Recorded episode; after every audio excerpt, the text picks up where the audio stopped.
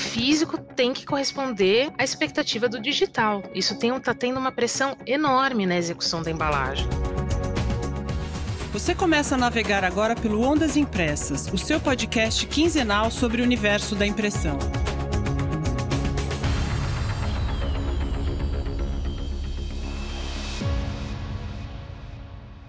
Olé, olé, militantes da impressão, aqui Tânia Galuzzi e comigo, surfando nessas ondas, Hamilton Costa.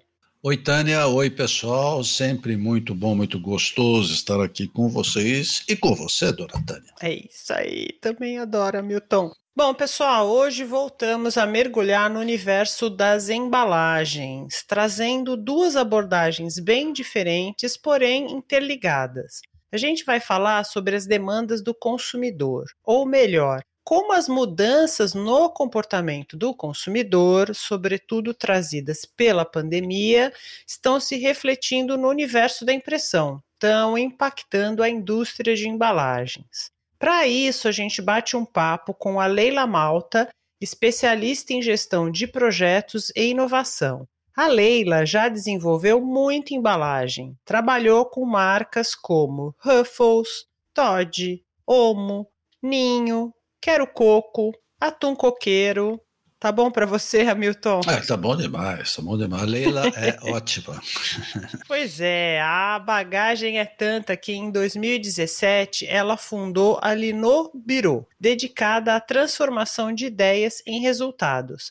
Ela é também articulista da revista Projeto PAC, do Island Bayer, e professora de pós-graduação da Faculdade de Tecnologia da Escola Senai Teobaldo Denives. Pois é, a conversa foi ótima. A Leila dá excelentes dicas de como auxiliar os clientes no desenvolvimento de embalagem.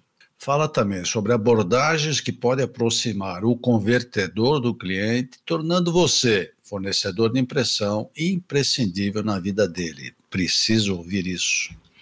O currículo do nosso segundo convidado não deixa para menos. Entrevistamos o Francis Moreira, engenheiro de alimentos, mestre e doutor em ciências e engenharia de materiais e professor de engenharia de materiais da Universidade Federal de São Carlos. Pois é, doutor Francis, só gente batuta por aqui, só fera. Então, ele conta sobre um novo filme para embalagem de alimentos que vem justamente suprir uma demanda do consumidor que se acentuou ainda mais nos últimos anos: a busca por embalagens sustentáveis. O Francis vai falar sobre um filme de gelatina com nanocristais de celulose capaz de prolongar a vida útil dos alimentos. Isso mesmo, gente. Um filme biodegradável com propriedades antimicrobianas e antioxidantes, feito de biomassa vegetal brasileira que pode até ser comido. pois é. Muitos de vocês devem ter visto a reportagem sobre esse filme passado no Jornal Nacional há umas duas semanas atrás. O Dr. Francis vem pesquisando esses materiais desde 2014 e atuou como co-orientador da química Liliane Leite na pesquisa para obtenção do doutorando dela em Ciência e Engenharia de Materiais pela Universidade Federal de São Carlos. O outro orientador da doutoranda Liniane foi o pesquisador da Embrapa, Luiz Henrique Matoso. Mesmo que você tenha visto a matéria no Jornal Nacional, fica aqui com a gente. O Francis dá detalhes técnicos importantes para quem trabalha com embalagem flexível, inclusive com relação à impressão. Bom, promessa é dívida e como eu falei no episódio passado, que falou sobre a Bienal do Livro de São Paulo, a gente vai trazer agora o número final de visitantes do evento, né? O evento que se encerrou no dia 10 de julho. Isso porque, gente, a gente gravou o episódio passado, episódio 10, no dia 7 de julho e a feira não tinha terminado. Então eu prometi que a gente ia trazer, né, Hamilton, os números finais aqui. É, e a gente não errou não, hein, Tânia? Não erramos mesmo. A Bienal superou a previsão inicial de 500 mil visitantes. Mas estava fácil, né, Hamilton? Ah, Os corredores assim. tava, entupidos desde o primeiro dia foram sinais claros de que foi uma festa do livro mesmo.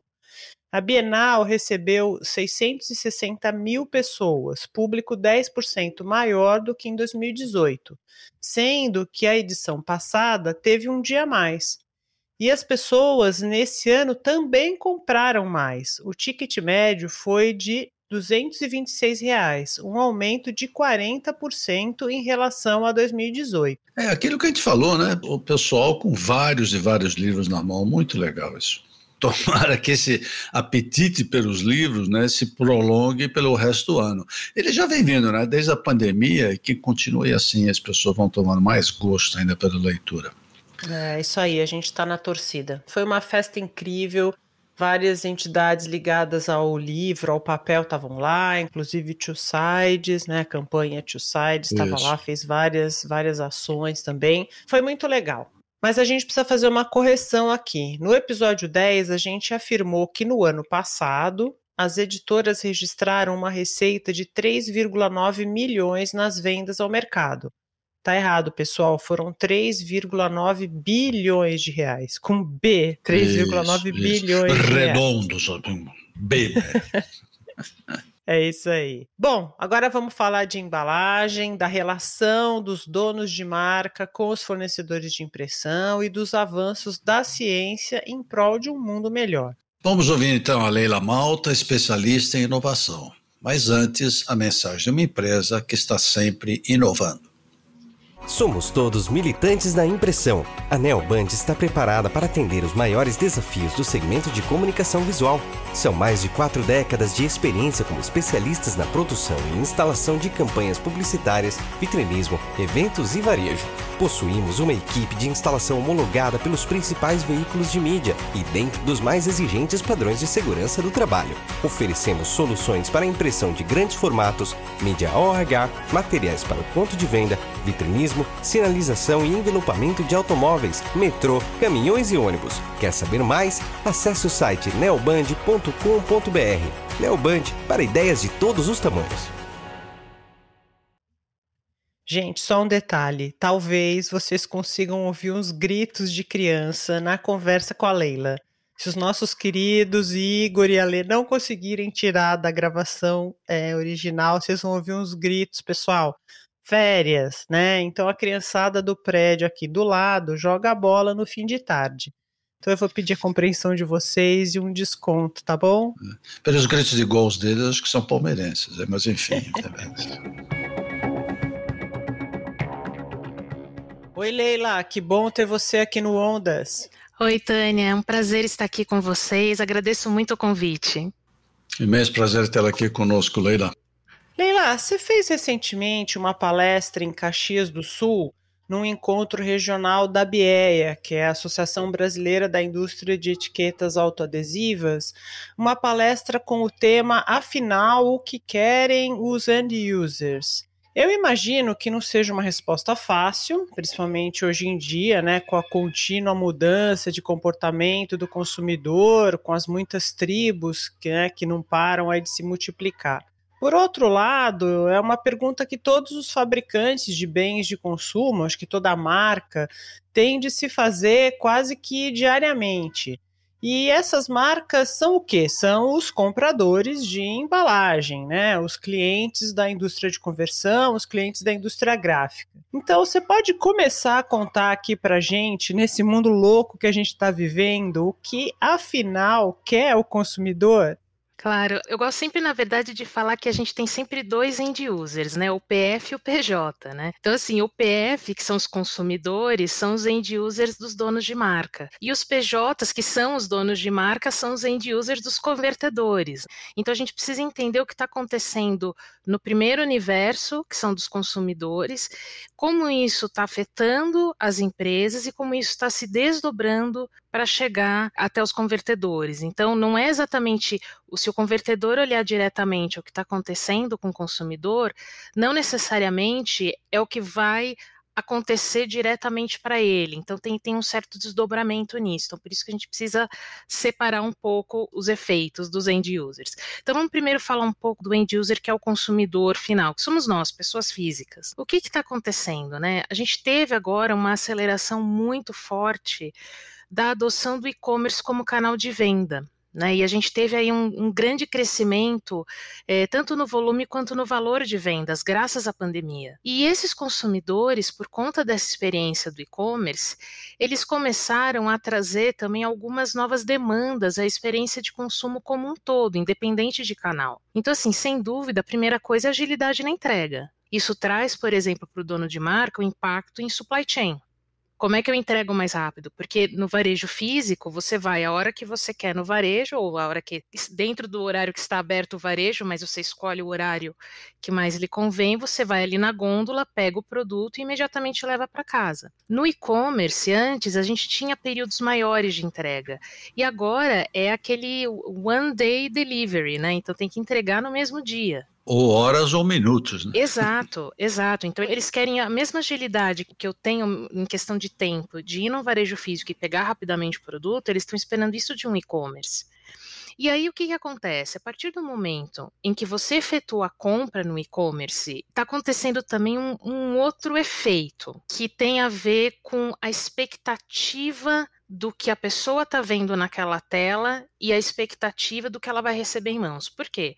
Quando a gente vai no varejo tradicional, a gente está olhando para o produto antes de comprá-lo, né? A gente está segurando ali a embalagem, sentindo o produto antes de tomar a decisão de compra. Num ambiente digital, ele olha um mockup digital. E ele espera que o que ele vai receber em casa seja exatamente aquilo que ele está olhando. Isso está trazendo um outro desafio que é como é que eu garanto uma não disrupção dessa experiência? Como é que eu garanto que visualmente o que está sendo entregue é aquilo que a pessoa viu na tela? Como é que fisicamente eu garanto isso?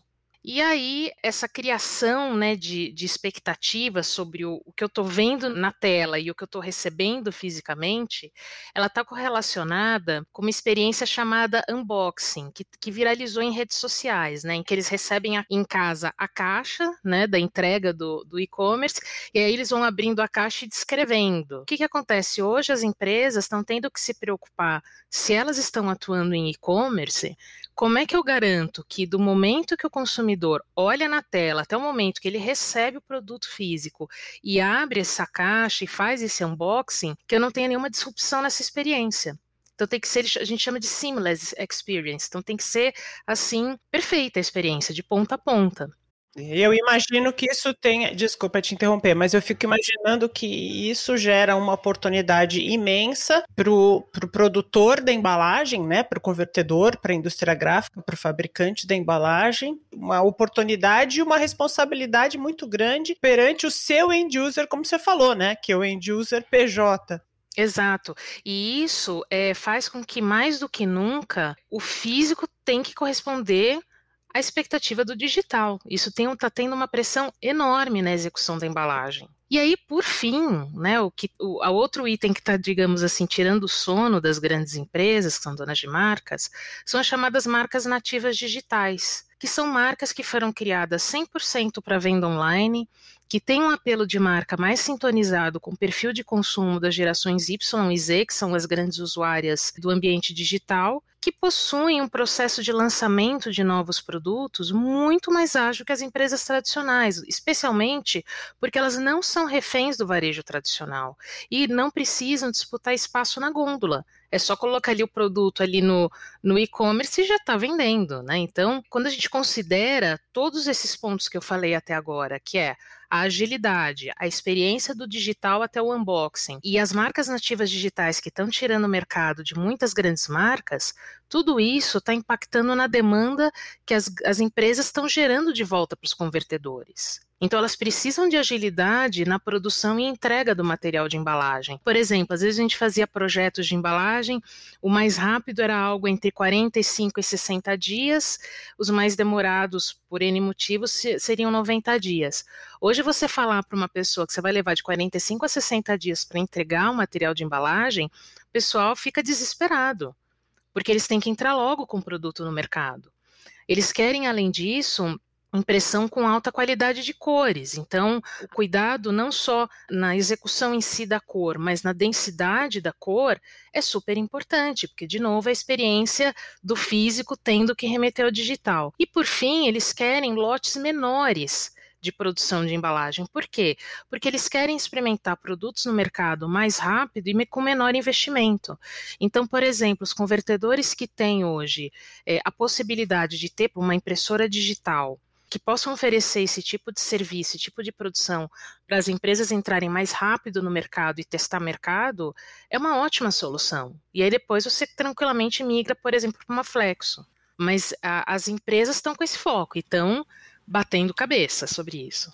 O que eu vejo nisso também é o seguinte, quer dizer, é, e é isso a gente fala muito com as empresas gráficas e convertedores, que é essa questão de você estar dentro do cliente e fazer essa interligação com o cliente. O que você está colocando, em função dessa agilidade, cada vez mais vai exigir com que o fornecedor, o convertedor, esteja integrado com esse cliente nesse sentido. Você falou em cores, por exemplo, é, todo esse processo de estandarização de cores, padronização do processo, passa a ser fundamental para isso, não?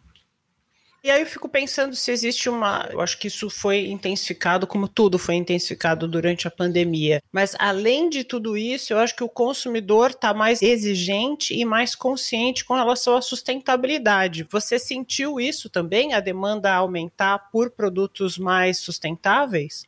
Sem dúvida, existe uma pressão sim, mas o grande desafio é sempre como que eu consigo fazer escolhas mais sustentáveis no design da embalagem, de maneira que eu ainda consigo respeitar o que está dentro da embalagem. Porque eu vou dar um exemplo. Eu trabalhei muito tempo na indústria de snacks, né? Mesmo snack assado, você às vezes tem que dar um, digamos assim, um, um spray de óleo para você poder fazer adesão do sal, né? Vamos supor, não vamos falar nem de aroma, né? A pessoa fala, ah, aroma é um negócio tão sintético, tão químico, não é bom para a saúde. Então vamos falar do sal. O sal é, é algo na, extremamente natural na cozinha, né? Então, mesmo para você colocar um pouquinho de sal sobre um, um snack, você precisa dar um sprayzinho de óleo para fazer ele grudar, fazer ele sentar ali no snack. E o fato de você ter esse óleo, isso limita qual é a camada interna que você pode colocar dentro da embalagem.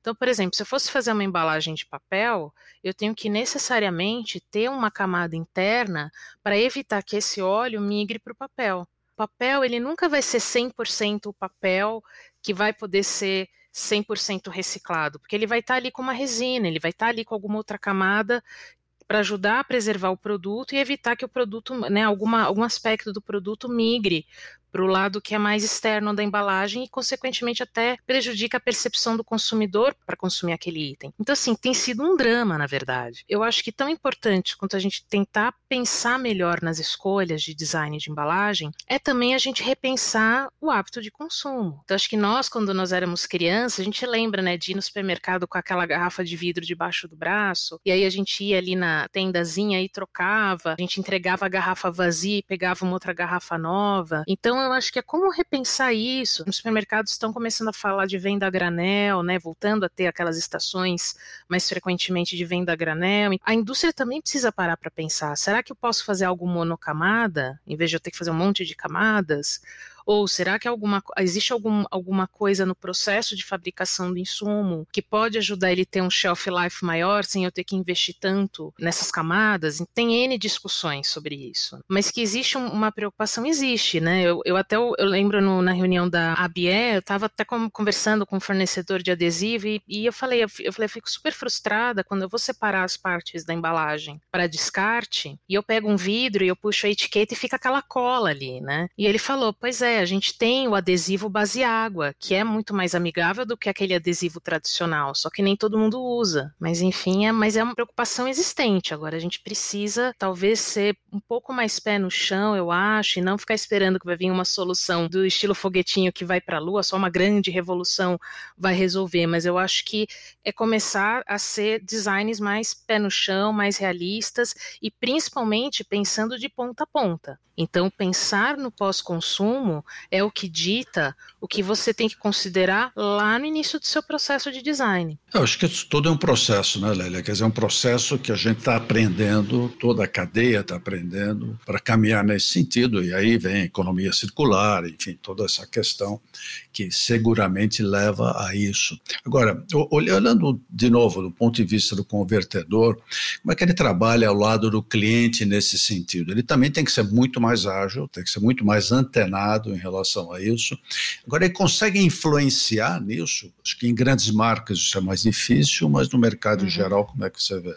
É importante a gente falar sobre essa questão de grandes marcas e, e PMEs. Por que, que é difícil influenciar as grandes marcas? Porque normalmente os parâmetros já vêm pré-determinados, tanto parâmetros de, por exemplo, de como que você vai ter que aplicar cores e a marca em cima de um plano mecânico de uma embalagem, quanto a natureza de barreira que você tem que ter nessa embalagem, porque isso foi pré-testado em função do tipo de insumo. Então, assim, todas essas, essas determinações já vêm definidas de uma grande marca, porque normalmente eles têm estrutura para explorar isso internamente. E já te interrompendo e te atrapalhando, com certeza, Imagina. mas enfim, fizemos um episódio recente exatamente ressaltando essas agências internacionais de serviço de marketing que cada vez tomam essa posição de grandes marcas para fazer esse acompanhamento, especificação e algumas vezes até outsourcing dentro de, de fabricantes. Né? Isso não complica ainda um pouco mais isso que você está falando?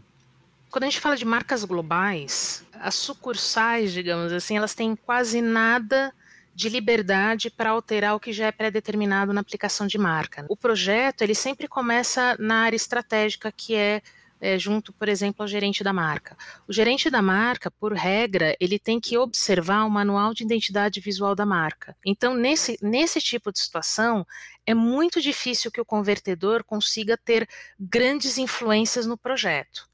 Porém, o convertedor ele tem uma missão muito importante, que é exatamente fazer com que a execução desse projeto seja de excelência. Então, assim, o que, que o cliente vai estar esperando desse, desse convertedor? Como eu já comentei anteriormente, ele vai esperar com que a cor seja executada com a maior excelência possível. Então, você ter uma, um processo de trabalho de pré-mídia e de gestão de cores com excelência é fundamental. Por outro lado, quando chega no momento de fazer a aprovação, é um dos momentos que eu vi um pouco mais de conflitos acontecendo, porque quem faz a aprovação final não é só P&D, é principalmente marketing. E aí o que acontece? O P&D pode até olhar tecnicamente no laboratório a peça de prova, né, e falar assim: "Ah, não, a impressão tá OK, tá perfeita, de acordo com o plano mecânico que a gente enviou, né, enfim, com as cores que a gente espera, tal". E aí, quando o PID vai até o escritório, levar para o dono da marca, né, que é, o, que é o gerente de marketing, ele olhar e aprovar, é, sempre encontra aquela história de encontrar agulha no palheiro, né? Ah, mas esse vermelho era para ser um vermelho cereja, tá um vermelho tomate. Então, assim, eu cansei de ouvir coisas desse tipo, e aí o feedback do gerente da marca para a pessoa de P&D falou, ó, fala para o teu convertedor melhorar isso aqui. E, na verdade, é, eu, eu, expliquei isso para o pessoal da BIA e eles acharam muito educativo explicar, para até eles entenderem como eles precisam ajudar os clientes. Eles precisam entender que, no escritório, o único recurso que a pessoa de marca, dona da marca, né, o gerente de marketing, tem para provar qualquer amostra é uma escala Pantone e aquela luz TL84, que é a luz fluorescente que fica ali no escritório. Então ele está naquela condição aprovando. E a gente sabe que dá diferença. É diferente de você ir numa cabine com um iluminante D50 e fazer uma aprovação. É muito diferente a percepção. O que, que eu aconselhei aos convertedores? Eu falei, vocês precisam dar também nível de serviço para esse momento. E não só entregou o insumo, cruza o braço e espera a aprovação. É muito importante que vocês auxiliem os seus clientes nesse momento pode-se fazer duas coisas. Então, ele pode trazer o cliente até a empresa e se ele tiver um laboratório que faz todo um, tem uma, toda uma estrutura para fazer análise, normalmente os convertedores, na, na, sua maioria, têm, então faz aprovação ali no laboratório, porque aí você controla a condição de aprovação. Ou então, se não é possível, e se você tem algum tipo de equipamento, por exemplo, eu já vi convertedor que tem um espectrofotômetro portátil. Então, leve o espectrofotômetro portátil para ajudar a mostrar que a cor é realmente a cor que foi determinada ali no, no manual da marca, né? Então, o, o convertedor nessa hora, ele não deve ser passivo, ele precisa ser ativo, ele tem que ajudar o cliente a entender. E se realmente tiver por algum motivo diferente, propor o que fazer para corrigir. É muito chave do convertedor nesse momento se colocar à disposição do cliente, ajudar o cliente a fazer, a, a navegar nesse processo para que exatamente evite retrabalho, evite atrasos em lançamentos, enfim. É super importante ter essa, essa postura junto ao cliente. Agora vamos imaginar, vamos, vamos imaginar aqui um cenário, né? Vamos supor que eu não trabalhe com só grandes marcas, trabalhe, né? Atenda produtores de bens de consumo de, de vários portes, né? Então, imaginando que eu sou uma gráfica, eu quero trabalhar ao lado do cliente e quero ajudar a identificar quais são as demandas específicas de um determinado nicho de mercado. Então, vamos supor que eu sou uma gráfica e quero oferecer um outro serviço. Você acha que isso é possível? Por onde começar? Como conduzir um projeto assim se eu quero caminhar e muitas vezes ajudar um cliente né, nesse desenvolvimento? Nossa, é super possível, né? E, e, eu sempre falo que o primeiro passo de todo e qualquer projeto, independente do tamanho da empresa, é fazer um benchmark.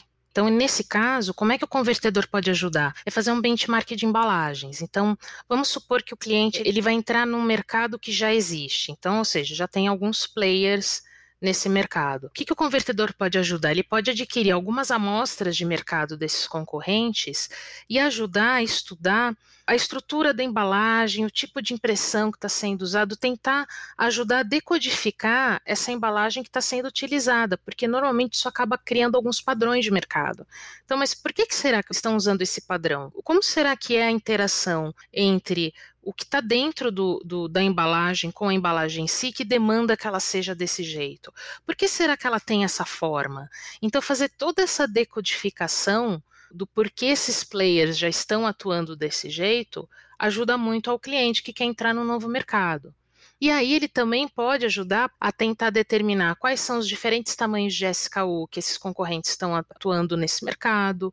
Será que tem alguma impressão, algum efeito visual que está sendo aplicado? E se não, será que isso pode ser uma oportunidade para ajudar a destacar esse novo produto para esse cliente? Precisa ajudar o cliente nesse primeiro momento a tentar explorar as possibilidades. E aí, uma Perfeito. vez que você compreende essas respostas, sem dúvida, a próxima etapa é ajudar a desenvolver mockups. Então, tanto mockups digitais e físicos. Por quê? Porque na cabeça do cliente, que não é o expert necessariamente em material de impressão, em embalagem, às vezes ele está precisando desse apoio técnico do convertedor, quando você mostra um mockup, você ajuda a tangibilizar na mente do cliente as possibilidades. Então, o desenvolvimento de mockups, de protótipos, são fundamentais para ajudar esses clientes. E aí, uma vez que você dá essas amostras e coloca na mão do cliente, o, o cliente consegue testar minimamente o produto, tanto tecnicamente, ou seja, será que é, é, a, é a barreira que eu preciso para ajudar a proteger e porcionar o produto, mas também, por exemplo, testar a percepção de potenciais consumidores sobre esse produto a ser lançado. E isso ajuda a fazer todo uma, um processo de tomada de decisão sobre o desenvolvimento da embalagem. Então, será que a gente vai, deve seguir nesse caminho ou num outro caminho? E, consequentemente, vai ajudar a tomar uma decisão sobre a futura produção. E aí, comercialmente, você faz o, o casamento aí do cliente com o convertedor. Então, esses é são os passos assim chaves para ajudar a entregar um algo a mais e ajudar o cliente a desenvolver o projeto e fazer ele acontecer no mercado. Perfeito. Eu não sei se o Hamilton quer complementar com mais alguma coisa, Hamilton.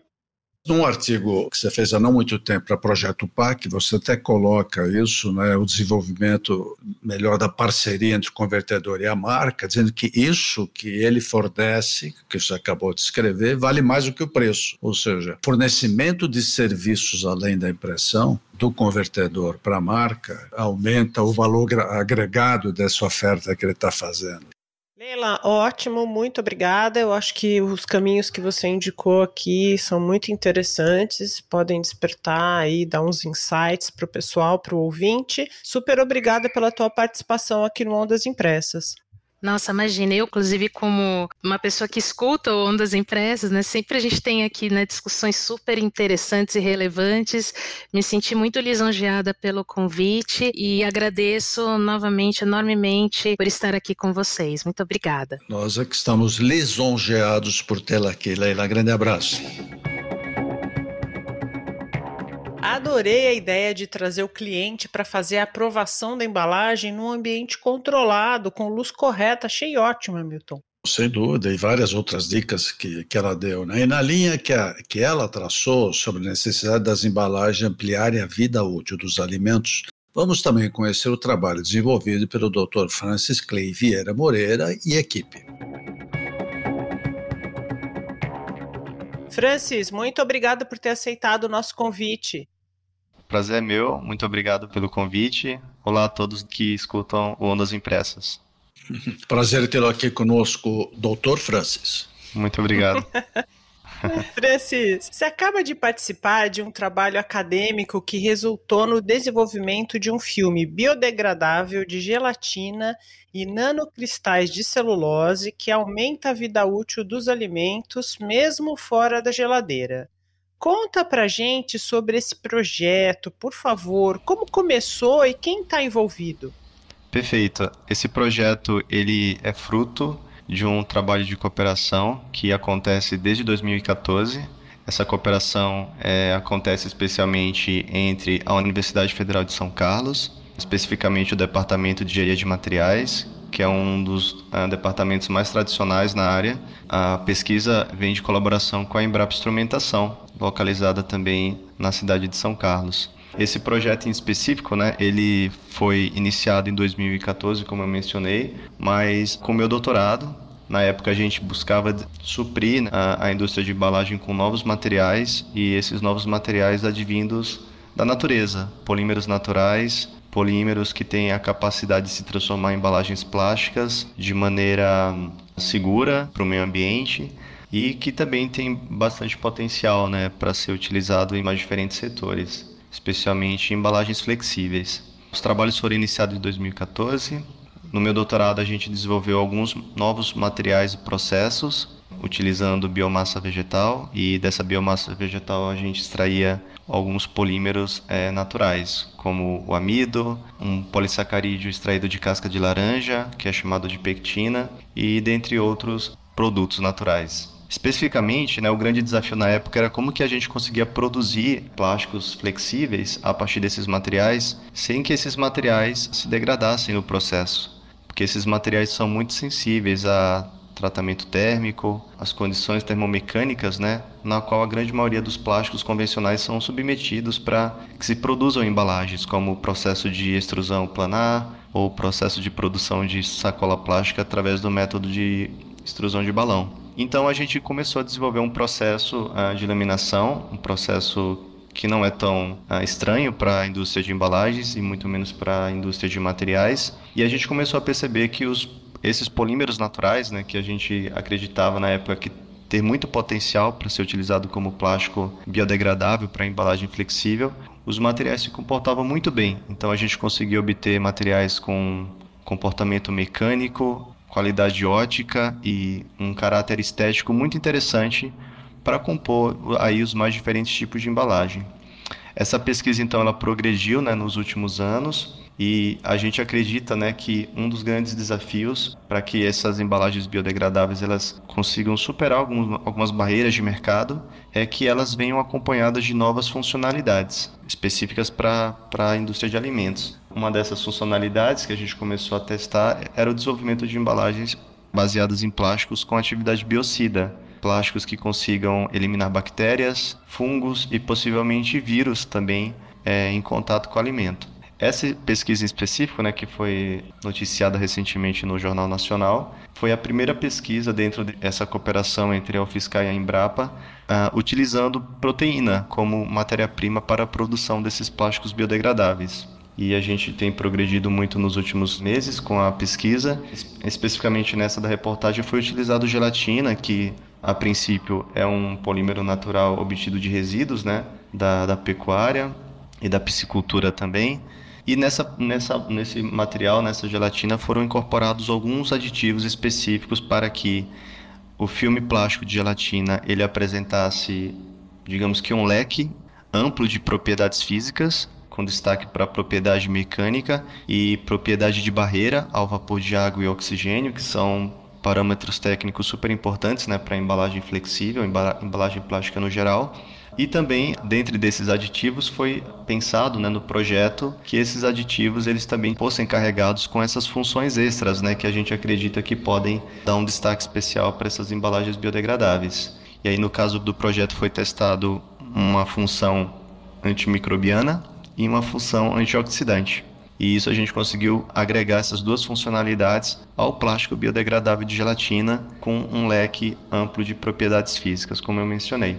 E esses, esses plásticos eles foram testados para alguns alimentos e como noticiado né, na, na, na reportagem, a gente conseguiu estender o prazo de validade de alguns alimentos, mesmo fora de geladeira, né? mesmo fora das condições ideais de conservação e armazenamento, mostrando então que, de acordo com a nossa formulação né, do projeto, do processo que a gente desenvolveu, os materiais sim conseguem apresentar um desempenho né, diferenciado como embalagem. Entendi. E aí, para ilustrar aqui para o pessoal que está nos ouvindo e que não, não viu essa reportagem que saiu aí no Jornal Nacional, parece que vocês conseguiram que um queijo fosse preservado por um mês fora da geladeira, é isso? Perfeitamente. Então, nós fizemos testes com amostras controle, amostras com a embalagem de um termoplástico convencional e amostras com o nosso material controle, que seria o plástico biodegradável de gelatina sem qualquer tipo de aditivo, e por fim, as amostras de queijo com o nosso filme carregado com um aditivo com essas funções antioxidantes e antimicrobianas. E a gente verificou, a, através dos testes, que o prazo de validade do queijo foi, foi significativamente estendida, né, com o material que a gente desenvolveu. Francis, apesar de você já ter feito referência a isso, mas explica um pouquinho como é que é o processo de produção desse filme.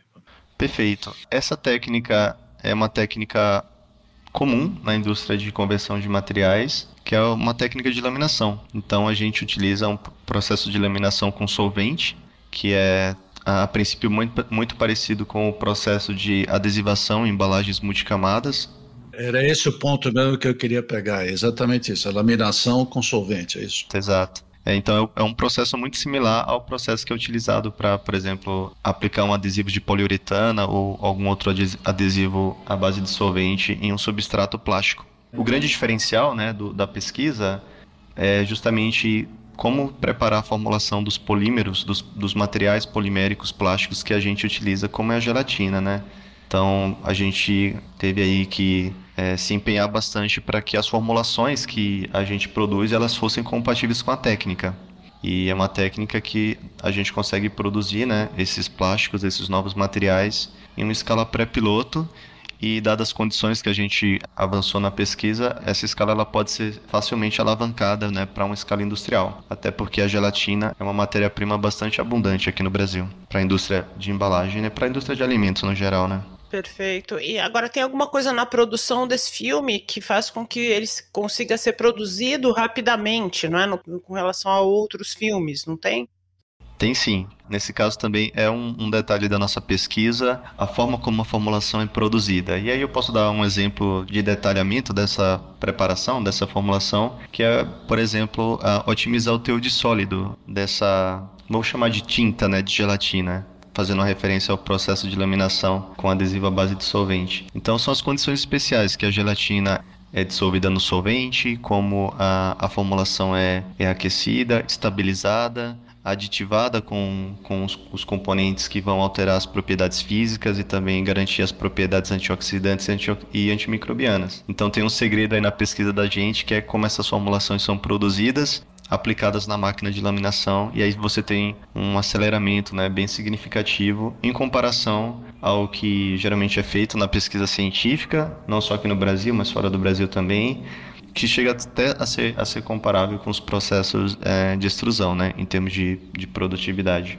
Perfeito. E o que que esse filme tem de diferente é, em relação aos outros filmes biodegradáveis e compostáveis que já estão disponíveis no mercado? Essa é uma ótima pergunta, Tânia. O que é, o que é mais interessante é a gente destaca dois, algumas vantagens, né? A primeira das vantagens é a gente poder trabalhar com uma matéria-prima, que no caso é a gelatina, mas como eu mencionei, vários outros polímeros naturais, né, que a gente já uh, masterizou, né, no nosso, no nosso processo, no nosso projeto, é, que é um material que é compostável em semanas, né, então é um tipo de plástico que você não precisa necessariamente é, destinar a uma estação de tratamento de resíduos orgânicos muito avançada. É um material que degradaria em dias, né? possivelmente uma composteira. Então, é um material de fácil degradação. O segundo ponto é o que eu já mencionei, que é são os aditivos que, que levam né, a esse plástico ter um desempenho melhor como embalagem que é a, adição desse aditivo, que é uma nanocelulose, né, como colocado na reportagem, é um também um material que vem da natureza, especificamente esse que a gente utilizou é, das fibras celulósicas do eucalipto. Esse aditivo em especial, né, ele tem uma modificação química nesse aditivo para que ele faça com que o plástico tenha as propriedades funcionais para a embalagem. E essa modificação química é uma, um tipo de modificação química que permite que esse aditivo ele seja seguro para contato com alimentos e que ele não seja tóxico, né? Não tenha um, algum efeito de toxicidade aguda, o que impossibilitaria, né, esse plástico ser utilizado como embalagem primária, né, uma embalagem para contato direto com, com produtos alimentícios. Então foi tudo isso, né? Foi pensar nessa onda verde, nessa onda de sustentabilidade, desenvolver materiais 100% derivados de biomassa, né? biomassas brasileiras, que é muito importante, e que eles tenham essas funcionalidades a, a mais, né? Do que uma embalagem plástica convencional. Então são esses os atributos que a gente elenca, né? Como diferencial na nossa pesquisa. Deixa eu fazer um resumo aqui do, desse filme. Dizer, o filme é produzido com matérias-primas naturais, de forma rápida, uhum. com baixo custo de produção, ele é transparente, incolor, seguro, estável e, pelo que você disse, uma eficiente barreira contra líquidos ainda prolonga a vida útil dos, dos alimentos. É ou seja, parece perfeito, Francis, ele parece o que é perfeito. muito legal. qual, qual dessas vantagens eh, você diria que se sobressai nesse filme? Inclusive a de ser comestível, tá certo? Né? Que ele é comestível também, né? Exatamente, é. Mas esse aspecto, por exemplo, não se deteriora em um, um produto em um supermercado, por exemplo? Não, porque nesse caso, né, a gente tem uh, o aditivo, que é anti, antimicrobiano, que vai, além de atuar no produto a ser embalado, também vai atuar no plástico.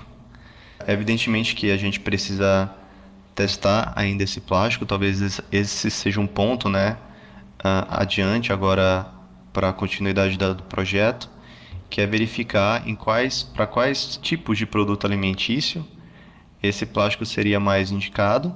Mais adequado. É. Exatamente. E qual que seria a durabilidade, né, do conjunto, tanto alimento quanto do plástico biodegradável em si, né? Essa, essa é uma questão muito interessante, né? Porque o prazo de validade do plástico biodegradável tem que ser superior, evidentemente, do produto, né? A gente menciona isso como uma biodegradabilidade programada, no qual o material vai começar a deteriorar, deteriorar apenas em uma condição é, ou em um meio, né? Rico em micro-organismos. Por exemplo, o meio de compostagem. Enquanto ele estiver em contato com o alimento, em um ambiente relativamente limpo, né? como a gente espera que sejam os, os, nossos supermercados, né, os nossos pontos de venda, tanto o plástico quanto o produto alimentício que ele, que ele viria a embalar sejam, sejam estáveis, né, sejam duráveis. Que desafios adicionais tem, por exemplo, sair do laboratório e ir para a indústria? Como é que como é que está esse processo, esse desenvolvimento? Eu posso mencionar aqui que a gente teve passou por um, uma interação bem próxima com a, uma multinacional ano passado, no qual a gente tentou afirmar uma parceria né, para começar a ter a produção em escala comercial dos, desses materiais. E esse é o que precisa agora exatamente para a pesquisa alavancar ainda mais, né? Encontrar bons parceiros que aceitem né, o desafio de tentar inserir um plástico biodegradável no mercado brasileiro e que é, nos ajude a fazer esses testes, né? Teste de controle de qualidade, teste de controle de qualidade também da planta industrial de produção, então acho que esse é o que falta, né? Seria os próximos passos da pesquisa. Mas com toda essa característica, eu imagino que deveria ter algumas empresas interessadas nisso, né? Não uma, algumas, não? É. Ano passado, esse projeto ele ainda estava um pouco, posso falar um pouco em sigilo, na gaveta, porque a pesquisa foi concluída recentemente. Mas graças à reportagem né, que foi divulgada no último sábado, a gente teve aí um contato, eu posso chutar aqui por alto, de 15 empresas aqui no Brasil interessadas em conhecer mais do projeto e também entender, né, por parte da gente da equipe, é, o que é necessário para ter já aí um produto comercial, né? No, no mercado nacional. Até o Ondas Impressas foi atrás de você. Sim, a gente fica muito feliz. Agora, para finalizar, Francis, deixa eu fazer uma pergunta aqui que deve estar tá quicando na cabeça de muitos ouvintes. É, eu sei que tem muitas etapas ainda para serem vencidas, mas existe a possibilidade desse novo filme ser impresso? Ótima pergunta. A gente não fez esse teste ainda por exemplo, submeter esse plástico a um processo flexográfico ou algum outro tipo de técnica de impressão, né? Mas a gente acredita que é possível. Eu não sou muito conhecedor dessa área de impressão, mas eu tenho um pouco de noção de como que são produzidas as tintas, né, os tipos de formulação e dos solventes que eu conheço que são utilizados, é um tipo de solvente que não degradaria o plástico de gelatina. A gente acredita que, que seja possível, né, fazer impressão. E aí, evidentemente, aí talvez seja um, um outro ponto interessante, né, de ter um parceiro, porque acho que é um, um, um detalhamento na produção de embalagens que precisa, né, de fato ser consolidado, né. Então não basta que o material seja biodegradável, que se tenha essa, todas essas, essas potencialidades se ele não conseguir cumprir o básico de uma embalagem, que é a, a função comunicação, né. Ou seja, pessoal, estão abertas as portas para buscar essas parcerias, tá certo? Né? Perfeito. Francis, ótimo. Muito obrigada pelas suas explicações. A gente vai aqui ficar torcendo para que logo mais você entre em contato com a gente para você contar as novidades e falar que esse processo todo está caminhando e está caminhando bem. Muito obrigada por participar do Ondas, Francis. Obrigado, Tânia. Obrigado, Milton. Obrigado a todos que estão ouvindo Ondas Impressas. A gente que agradece a sua presença aqui. Um grande abraço, viu? Hamilton, eu acho que eu daria uma boa pesquisadora, viu? Deve ser demais desenvolver soluções que podem fazer a nossa vida melhor, não é mesmo? Tânia, não tenho dúvida, porque, primeiro, precisa ter curiosidade, precisa esmiuçar as coisas, ter a mente aberta para novas descobertas. Esse é o preceito da ciência, né? que inclusive muda os nossos conceitos, né? você ter essa mente aberta, disposta a mudanças. E isso é o principal para quem pesquisa. E confere, você tem isso, minha cara. é verdade, verdade. Viva a ciência, gente! Bom, e quem faz a nossa vida aqui melhor, mais animada e nos estimula a produzir ondas é o povo que compartilha os episódios, os nossos posts e conversa com a gente no Instagram, no LinkedIn e no Twitter. Por isso, eu vou mandar um beijão para o Eduardo Petroni, CEO da Bobst, para o Antônio Carboni, gestor da gráfica do Grupo Bom Jesus, o Antônio é aluno nosso lá da pós-graduação, inclusive participou daquele evento que a gente fez da pós-graduação. Gente muito boa. Ah, então mais, mais um beijo então, Antônio. Vou mandar também um beijo para o Paulo GB e para o Alan Novaes. Depois de ouvir o episódio 9, o Alan ficou muito interessado na pós-gestão inovadora da empresa gráfica, mas ele não mora em São Paulo. Pois é, gente, isso é um dilema. Quer dizer, nós não temos dúvida que fazer esse curso com EAD né, ou híbrido seria o ideal. A gente está vendo com o Senai como é que a gente pode avançar para isso. Quem sabe, proximamente, a gente consiga. Vamos achar uma, uma solução, sem dúvida. Tomara, Milton. Bom, pessoal, conversem com a gente pelo Insta, pelo LinkedIn ou pelo Twitter do Ondas Impressas. Tem notícia nova todo dia. E eu também tô no Twitter, no arroba Tânia Galuzzi. Ah, você também? É, eu tô lá como Hterne, tá? Mas enfim.